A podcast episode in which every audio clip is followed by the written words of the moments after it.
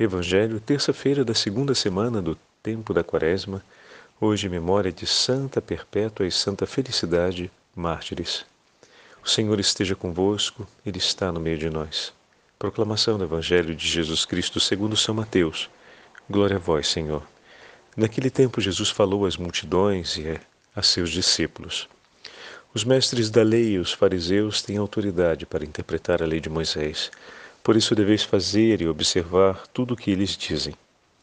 Mas não imiteis suas ações, pois eles falam e não praticam, amarram pesados fardos e os colocam nos ombros dos outros, mas eles mesmos não estão dispostos a movê-los, nem sequer com um dedo. Fazem todas as suas ações só para serem vistos pelos outros. Eles usam faixas largas com trechos da escritura na testa e nos braços e põem na roupa longas franjas. Gostam de lugar de honra nos banquetes e dos primeiros lugares nas sinagogas. Gostam de ser cumprimentados nas praças públicas e de serem chamados de mestres.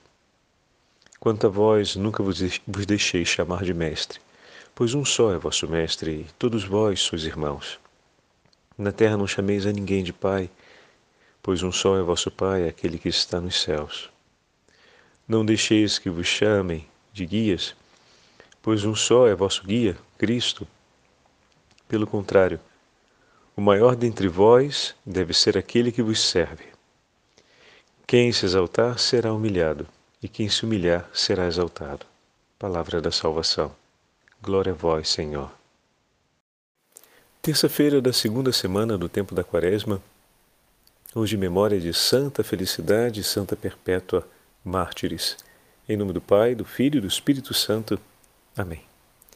Queridos irmãos e irmãs, a Santa Liturgia nos leva para o 23º capítulo do Evangelho de São Mateus. E olha que grande bênção o Senhor nos apresenta. Exatamente ouvindo o texto do Evangelho de hoje, temos a oportunidade de celebrar a memória dessas duas mártires do Senhor, Santa Felicidade e Santa Perpétua. Santa Felicidade era escrava e estava grávida de oito meses. Santa Perpétua era a sua matrona e tinha tido um filho há pouco tempo, ainda era um bebezinho de colo. Ambas cristãs. Ambas abraçaram a fé. Ambas foram denunciadas e perseguidas na perseguição de Severo. Moravam no norte da África e foram conduzidas ao cárcere com outros companheiros para a execução do martírio. Seu pai, com a concessão do governador, teve a oportunidade de persuadi-la a abandonar o nome de Jesus ia salvar a sua vida, desistindo da fé cristã. Mas Santa Perpétua, com muita convicção e força, renunciou a toda oferta que lhe foi feita para não renunciar a Cristo. Ambas ainda não eram batizadas, mas já haviam abraçado a fé. Então, por ocasião do tempo da condenação e do da transferência ao cárcere até o dia da execução, pediram a graça de serem batizadas e receberam, que significa que ainda estavam na condição de catecúmenas, se preparavam para o batismo. E foi, foi então antecipado o batismo em favor delas. Santa Felicidade suplicou ao Senhor que o, o seu bebê pudesse nascer antes da execução e assim o Senhor preservasse a sua vida para que ele pudesse continuar como cristão. E teve essa graça. Um parto muito difícil, conseguiu dar à luz antes da, do dia da execução, da condenação e execução, e seu bebê foi a salvo. E ambas foram conduzidas juntas, lado a lado, para a arena onde foram mortas pela ferocidade dos animais. Conta a tradição que os primeiros cristãos foram mortos porque foi uma sessão de execuções. foram mortos pelos leopardos, mas elas foram mortas pelo ataque de, de bois que agredindo a elas com chifradas e outros golpes, as deixaram feridas por terra. Depois elas foram decapitadas, porque, como era filha de uma família nobre, tinha o direito à morte por decapitação. E dessa forma ambas entregaram a vida. Mas tem uma passagem muito significativa, porque inicialmente felicidade é, é agredida pelos animais e, e termina caída por terra desacordada pela violência dos golpes que a deixaram numa condição de ferimento muito grave. E na mesma hora, Santa Perpétua vai em direção a ela, a toma nos braços, limpa o seu rosto, ajeita suas roupas que tinham ficado rasgadas e fora do lugar por causa do golpe da fera. E depois de ter arrumado ela, limpado o seu rosto, a toma nos braços e canta a Deus. Aquele gesto de misericórdia, como diz o Senhor no Evangelho, toda vez que vistes um homem ferido, um prisioneiro, toda vez que cuidastes daquele que estava abandonado, foi a mim mesmo que fizestes. Foi um gesto capaz de calar a inteira arena. Era um pequeno coliseu como aquele de Roma, as arenas onde aconteciam as execuções fora da região de Roma, nas províncias, sobretudo do norte.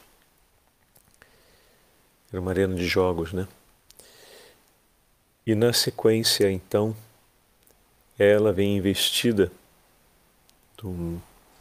por um desses animais e termina também ela caída no chão por terra, abraçada com felicidade. E depois disso, os carrascos entram, os algozes entram e fazem as decapitações. Dessa forma, até o último minuto, ambas testemunharam Cristo uma testemunhado o Senhor na convalescência e na dor, e outra testemunhado o Senhor na caridade e no ato de misericórdia e amor, cuidando daquela. O Senhor está unido àquele que oferece a caridade o amor, aquele que cuida, mas está presente também naquele que sofre, naquele que está em meio as dores, caído nos desastres da vida.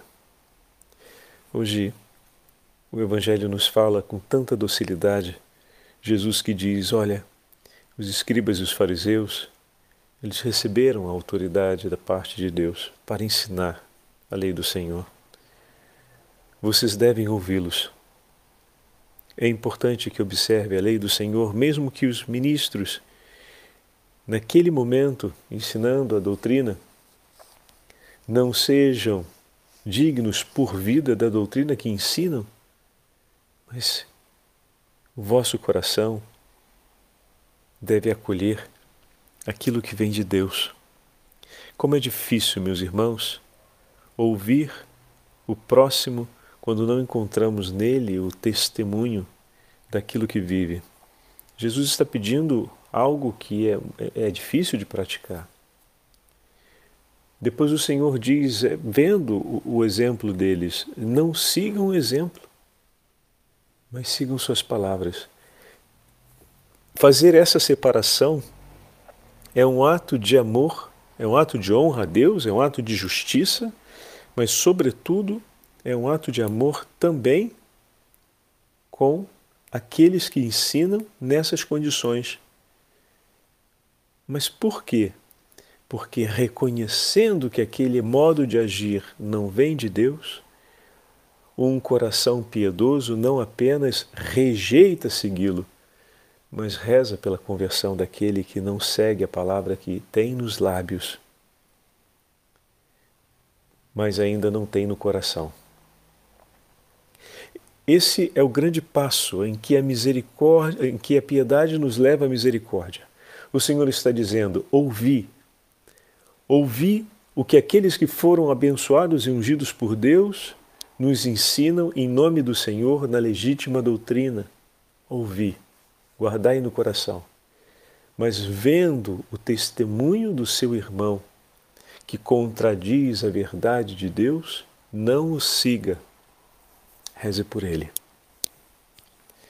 E aqui está uma passagem de grande importância para todos nós. Muitas vezes lançamos mão do erro do nosso irmão, da contradição do nosso irmão, para justificar a nossa não continuidade, a nossa pouca perseverança, ou mesmo a nossa mudança de planos. Ah, porque todo mundo faz, ah, porque aquele dali quando fala faz desse jeito, ou o que é pior, para invalidar o ensinamento de Deus. Ah, se aquele ali que ensina não faz, então isso não é uma coisa séria. É bem diferente. Vamos pegar um exemplo aqui prático.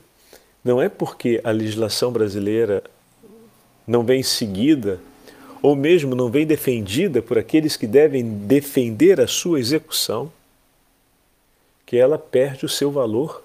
Em si ela continua valendo e continua sendo um dever de todo cidadão cumprir o que diz, que dizem as cartas legislativas, ainda que elas não venham executadas com justiça e ainda que não seja praticado aquilo que nelas se afirma. Mas isso não tira do brasileiro o dever de seguir aquilo que diz a legislação e de colocar em prática essa mesma legislação, com todas as suas exigências e características. Então, em relação, se é assim com as nossas leis que podem mudar de uma hora para outra, Imagina se não é, se não deve ser assim com os mandamentos do Senhor.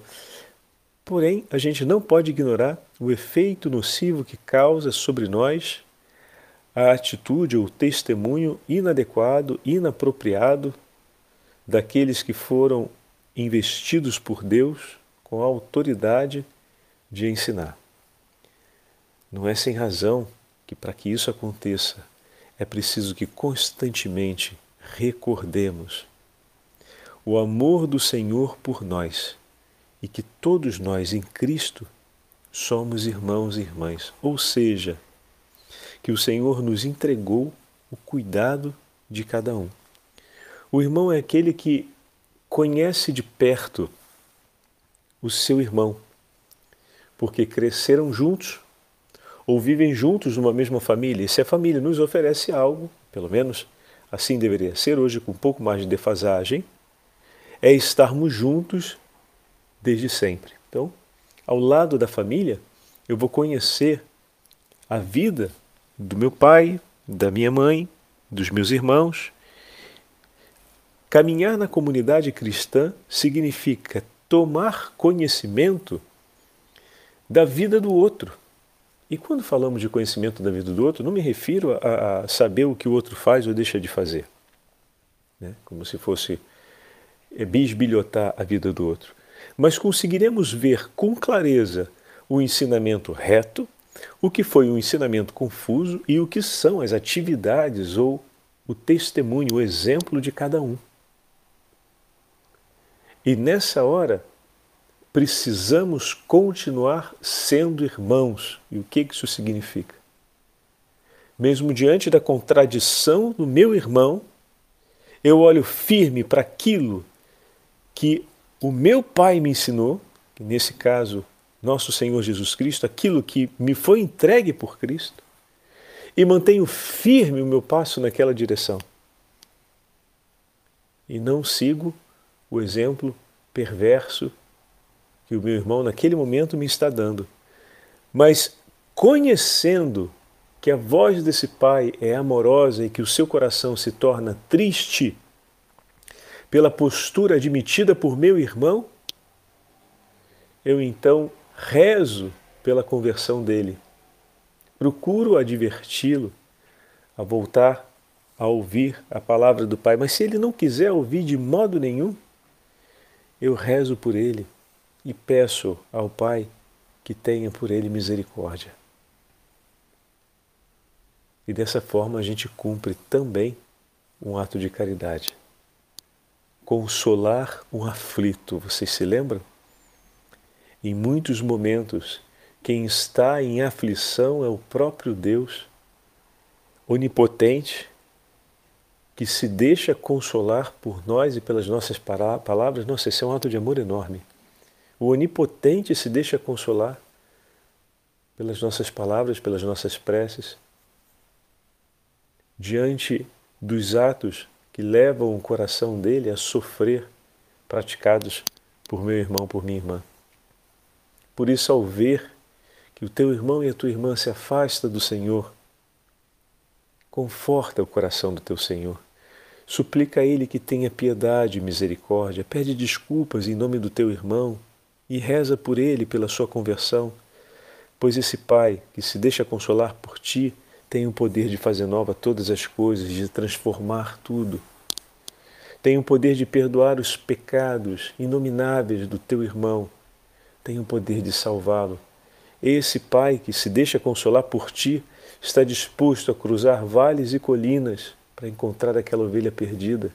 Está de braços abertos esperando que ele volte e a cada dia pensa o seu retorno e conta com o teu coração não apenas para receber consolações, mas também para ser palavra de vida por Ele, a fim de que o nosso testemunho de perseverança e de distância daquilo que não convém e não é bom seja nas mãos de Deus ocasião de graça para o arrependimento e para o despertar daquele coração é, é, adormecido pelo pecado, a fim de que ele volte e não fique distante.